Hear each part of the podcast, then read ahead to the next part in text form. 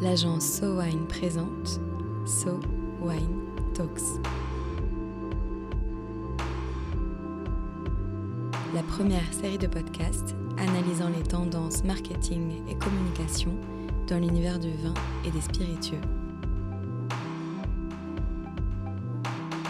Aujourd'hui, une fois n'est pas coutume, nous avons rendez-vous en Argentine quand on pense à l'Argentine, on se figure de grandes étendues de plaine, des gauchos à cheval, des danseuses de tango, la cordillère des Andes, mais l'Argentine, c'est aussi une culture gastronomique exceptionnelle. Au confluent des cultures issues de l'immigration italienne, espagnole et de sa situation au cœur de l'Amérique du Sud, l'Argentine emprunte le meilleur de tous ces mondes.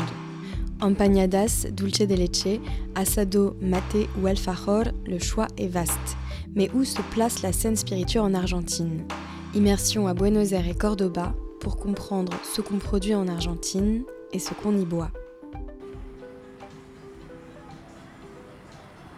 Notre voyage commence à Buenos Aires, au cœur du quartier hipster de Palermo.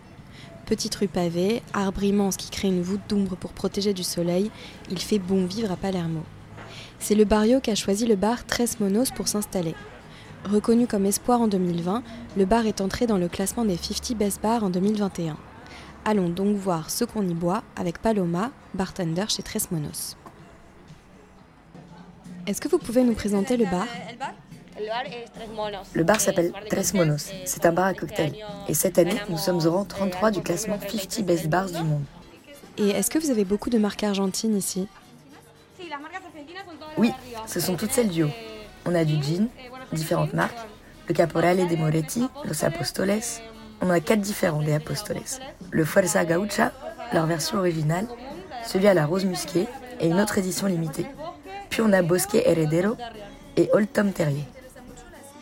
Je m'intéresse aussi beaucoup aux liqueurs et spiritueux italiens, parce qu'en Argentine on boit beaucoup de spiritueux italiens, non? De Fernet, de Carpano? Oui, de vermouth ou de liqueurs apéritives, oui, beaucoup. Le Fernet est une boisson qui se boit beaucoup ici. Nous, on a un cocktail sur notre carte où on associe le fernet avec des extraits de gingembre. Les gens l'aiment beaucoup. On a aussi une grande quantité de vermouth. Certains sont faits ici et d'autres non. On a du pinchincha, mais aussi du punt M. Escarpano, du sinsano. Ce sont aussi des choses qui se vendent très bien ici. Les gens en commandent beaucoup. Encore plus pendant ce type de journée, où il fait très chaud, les gens aiment bien boire un vermouth avec un soda et en profiter. Pourquoi est-ce que vous pensez que les spiritueux italiens ont tant de succès ici? Je pense que ça fait vraiment partie de notre culture. C'est une culture qu'on s'est appropriée en tant qu'Argentin, et d'autre part, les gens boivent de plus en plus de cocktails et de liqueurs, et un peu moins de bière, même de bière artisanale. Et est-ce que vous avez vu une évolution dans les boissons que les gens commandent depuis quelques années? Oui, c'est sûr. En fait, au début, c'était difficile de trouver le public qui voulait boire des cocktails. Mais maintenant, les gens qui viennent ici, c'est justement parce qu'ils aiment les cocktails. Et on voit vraiment que les gens veulent boire des choses différentes, tester des choses nouvelles. Ils veulent toujours essayer et sont très curieux.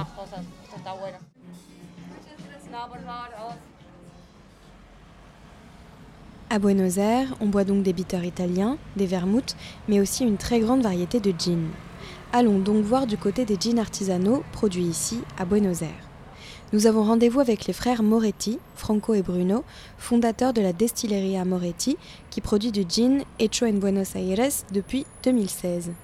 J'ai rendez-vous à leur showroom de Palermo, qui leur sert aussi de laboratoire d'expérimentation.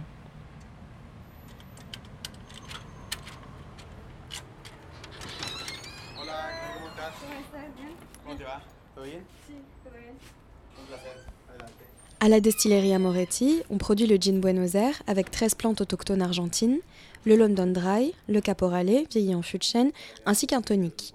Tous ces produits ont amené Franco et Bruno à développer un tirado, des cocktails en fût qui font fureur dans les bars de la ville, ainsi que des RTD en canette qu'on appelle ici des Yalisto, un gin tonic et un gin mule distribués dans les épiceries de la ville.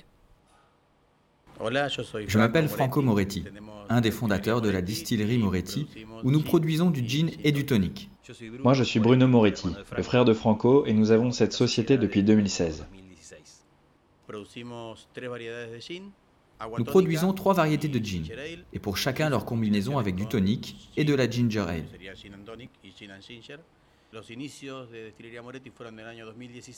Tout a commencé en 2016. Au début, on n'était que tous les deux, Bruno et moi, et aujourd'hui, nous avons plus de 50 personnes qui travaillent avec nous.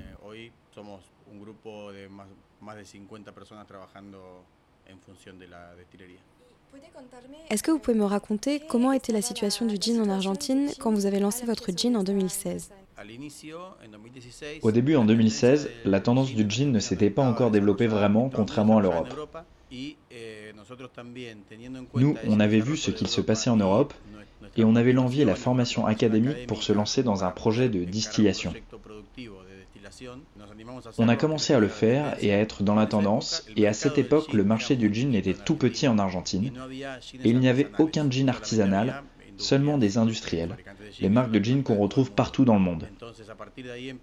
Et pendant les trois premières années, le développement du jean artisanal allait tout doucement avant qu'il y ait un boom en 2020.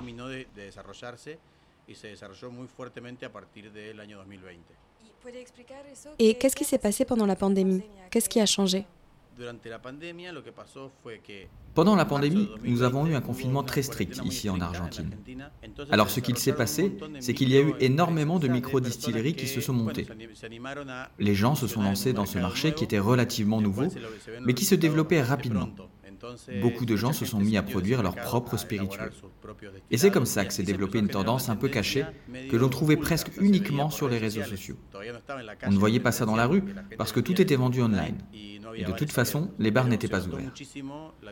Par contre, on a vraiment vu la différence au printemps 2021, quand tous les bars ont rouvert. Pourquoi est-ce que le jean a tant de succès selon vous?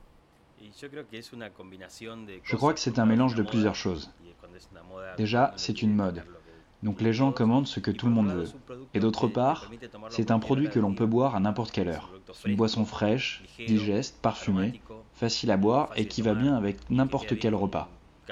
C'est pour ça, je pense qu'il est beaucoup plus facile de boire un gin que de boire un whisky, par exemple. Je pense qu'il y a sa versatilité aussi. Sa versatilité fait qu'on peut en faire un Negroni ou un gin tonic, par exemple. En fait, avec un gin, on peut faire tellement de préparations différentes et toutes très simples. Alors je pense que c'est pour ça que le public en achète autant. Parce que tout le monde sait quoi faire avec un gin. Aussi, est-ce que vous pensez que son succès peut être dû au fait qu'on peut faire facilement un gin de terroir, avec les herbes et les arômes autochtones de sa région d'origine?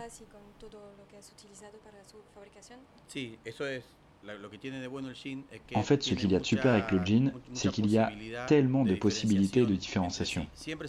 On peut vraiment personnaliser un gin. On peut faire un gin qui ressemble à un pays, mais aussi un gin qui ressemble à une région.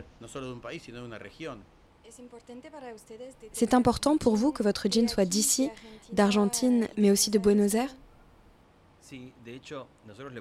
Oui, nous, on l'a appelé jean de Buenos Aires parce qu'on l'a développé pour qu'il soit très différent d'un London Dry. On voulait développer le premier jean qui est vraiment le goût de Buenos Aires. Et aujourd'hui, il y a beaucoup de jeans artisanaux argentins? Oui, il doit y avoir 500 marques, dont environ 400 ont été créées durant l'année passée. Et vous avez aussi lancé un Ready to Drink. Est-ce que vous pouvez me raconter ce qui vous y a poussé? En fait, quand on a lancé le gin tonic en RTD, on a développé notre propre tonic pour qu'il soit parfait avec notre gin. C'est un tonic qui apporte le meilleur équilibre possible à notre gin, pour qu'on ne s'en lasse pas. Mais en général, dans le monde, on voit une certaine résistance au RTD. Ce sont des boissons qui ont mauvaise réputation, parce qu'on associe le RTD à des produits de mauvaise qualité. Nous, on a essayé de changer cette idée avec notre gin tonic en fût ou en canette, en communiquant sur le fait que ce Ready to Drink était fait avec notre gin de Buenos Aires et avec notre tonic 4.5 développé sur mesure. Et que les gens pouvaient goûter ces deux produits séparément pour constater qu'ils étaient tous les deux d'excellente qualité. Et vous avez inventé aussi le RTD à la pression pour les bars. On a eu cette idée lors d'un anniversaire de Franco, mais la vraie innovation, ça a été de le développer de façon micro-industrielle. On produit un gin tonic haut de gamme en tanks énormes de milliers de litres. C'est cette forme de production et de commercialisation qui a été très novatrice. Ça, c'était en 2018, et depuis, on a cherché un peu partout dans le monde et on n'a rien trouvé de semblable. Alors on a signé l'invention du gin tonic on tap. Et là, on constate que la tendance des ready to drink, que ce soit en canette ou en fût, arrive à un niveau qu'on n'aurait jamais pu anticiper. C'est très important le Fernet ici, c'est comme une partie de la culture argentine, mais est-ce que vous pensez qu'il y a la possibilité pour d'autres spiritueux de faire leur place dans la culture argentine? On espère que oui. On espère que ce sera le gin. Mais c'est sûr qu'on ne peut pas le garantir. En ce moment, le gin fait un boom, mais je crois que ce n'est pas quelque chose que les Argentins se sont appropriés comme étant de chez eux. Comme ils pourraient dire du Fernet, il n'y a rien de plus argentin que de boire du Fernet.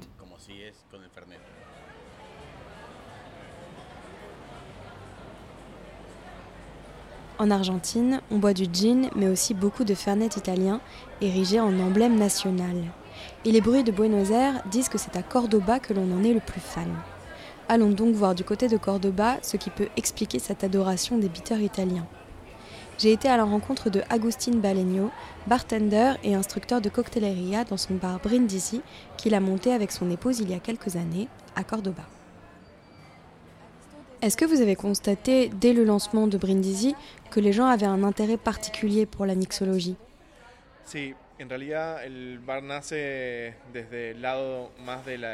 Oui, en fait, le bar est né de cet intérêt et du fait qu'on voulait éduquer à la mixologie.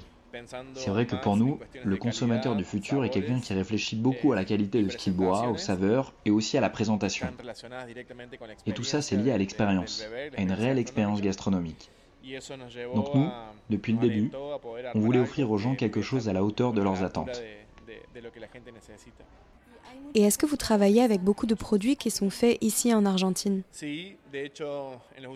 Oui, depuis 5 ans, on a vu une augmentation dingue de l'offre de spiritueux argentins. Et avant, nous les bartenders, on n'avait pas un grand respect pour les produits argentins, on ne les pensait pas au niveau des produits importés. Mais avec le temps, le niveau des spiritueux d'ici a vraiment évolué. Et aujourd'hui, on a par exemple des jeans de super qualité, ce qui est d'autant plus impressionnant que la majorité des distilleries ont 4 à 5 ans. Donc on a surtout des jeans et des vodkas, des spiritueux qui n'ont pas besoin d'être veillés longtemps ou qui ne passent pas en fût. En Argentine, on ne fait pas de rhum, et on a une seule marque de whisky qui a seulement quelques années. Par contre, on a beaucoup d'excellentes liqueurs. Et aussi, bien sûr, tous les produits qui sont issus de l'industrie vinicole, comme le vermouth par exemple. Cordoba est une ville qui est très connue pour son goût pour le fernet, non Oui, le fernet, bien sûr. Le fernet est fait de manière très particulière. C'est une combinaison de plus de 40 plantes, fleurs, fruits et autres éléments botaniques qui ne se trouvent pas en Argentine, qui doivent forcément être importés et qui sont très difficiles à obtenir. Et ce qui s'est passé en Argentine, c'est que le Fernet s'est tellement popularisé que c'est devenu la boisson des Argentins. Alors que dans d'autres pays, quand on demande un Fernet dans un bar, le Fernet est sur les étagères à côté des whiskies les plus chers. Parce que c'est un produit de niche, un produit très peu utilisé à la différence d'ici. Et tout ça, ça vient aussi du fait que les cordobeses se sont appropriés le Fernet Branca comme étant leur boisson alcoolisée. Mais pourquoi selon vous? Il n'y a pas d'explication logique, mais c'est un fait. Branca a une relation très particulière avec Cordoba, à tel point qu'ils ont créé une pièce de monnaie Branca de Cordoba. Je ne sais pas si tu sais ce que c'est. C'est une monnaie qui est distribuée partout dans le monde. Ce sont des pièces de collection emblématiques et qui sont dessinées selon différentes thématiques. Ce sont des symboles d'amitié, de camaraderie à travers la planète, qui unissent, on peut dire. Et il existe un Branca Coin Cordoba. Et c'est la seule ville en Argentine qui a son propre Branca Coin. Et ça montre que Branca se rend bien compte de l'importance qu'a Cordoba à la consommation de Fernet au niveau national. À Cordoba, la consommation de Fernet est impressionnante. Et je crois aussi que ça vient du fait que les Italiens, en arrivant, ont changé leur régime méditerranéen pour un autre, où il y a plus de viande, pour une alimentation un peu plus roborative.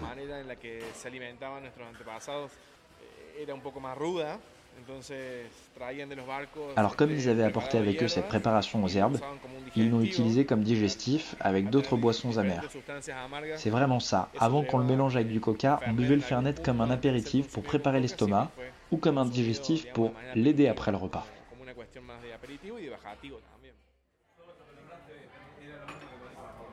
Aujourd'hui, en Argentine, des producteurs essaient de restituer tout l'esprit argentin dans un fernet qui soit un pur produit du terroir. J'ai rencontré la marque Benay, localisée à Mina Clavero, à quelques kilomètres de Cordoba. La distillerie est dans une vallée luxuriante, entre rivières et monts, non loin des montagnes de la cordillère des Andes. Guillermo Benay s'est inspiré de tout ce qu'il trouvait dans la nature alentour pour créer son fernet. Ce qu'il voulait, c'est un bitter qui ait le goût de la région. Guillermo me dit qu'ici, il y a plus de 60 plantes aromatiques et médicinales autochtones et qu'il y en a encore beaucoup à étudier. Dans la passion du Fernet, il y a avant tout la passion des plantes.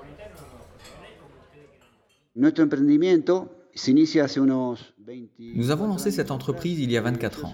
Moi, je suis ingénieur chimique et je me suis demandé quels produits on pouvait créer avec la richesse aromatique et médicinale de la région. Et je me suis dit que le produit le plus exceptionnel avec les plantes, c'était le fernet. Nous avons étudié pendant 5 ans toutes les propriétés de la flore autochtone et ses usages traditionnels. Et notre concept a été créer une boisson qui soit typique de Cordoba en utilisant uniquement les plantes de la région. Et après cette étude, nous avons développé notre propre formule en utilisant des plantes qui sont bonnes pour lutter contre les maux de ventre, les coups de froid, les grippes. Mais on a aussi accordé beaucoup d'importance au développement organoleptique. On voulait créer un produit qui soit bon en utilisant des plantes qui sont amères, des plantes mentholées et de trouver un équilibre dans les saveurs. Et c'est avec le temps qu'on a vu un réel intérêt de la part du monde de la gastronomie et de la mixologie, auquel on ne s'attendait pas du tout. Après tout, moi je suis ingénieur chimique. Pourquoi c'est important pour vous d'utiliser les plantes de la région?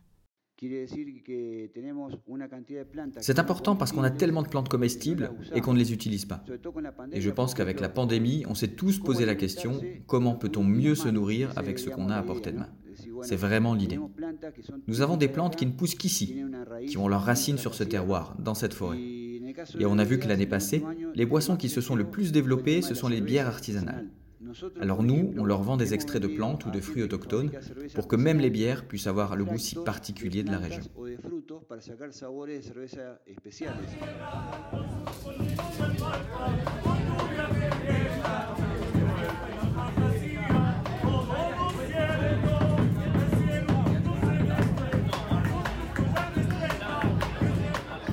Quittons-nous au son d'une peña typique de Cordoba. Au fond, on en revient toujours à la même chose en termes de spiritueux. Le terroir, les traditions, la valorisation du goût et de ce que la terre peut produire de mieux. En Argentine comme ailleurs, la pandémie a permis aux gens de se recentrer sur leur région, leurs plantes, leur savoir-faire. De Guillermo Benay qui valorise par tous les moyens les plantes de sa région, des frères Moretti qui veulent que le gin de Buenos Aires ait une place prépondérante dans le pays, d'Agustin Balegno qui réveille la mixologie de Cordoba jusqu'aux bartenders de Tres Monos qui souhaitent faire rayonner leur pays sur la scène cocktail internationale, gageons que l'Argentine a pris dans le domaine des spiritueux une dynamique qu'elle n'est pas prête de perdre. Cet épisode a été conçu et produit par SoWine, écrit et réalisé par Chloé Vibo. SoWine Talks reviendra dans quelques semaines pour décrypter à nouveau les tendances de consommation des vins et spiritueux. En attendant, si vous avez aimé cet épisode, n'hésitez pas à le partager sur vos réseaux et à lui donner des étoiles sur vos applications de podcast préférées. À très vite.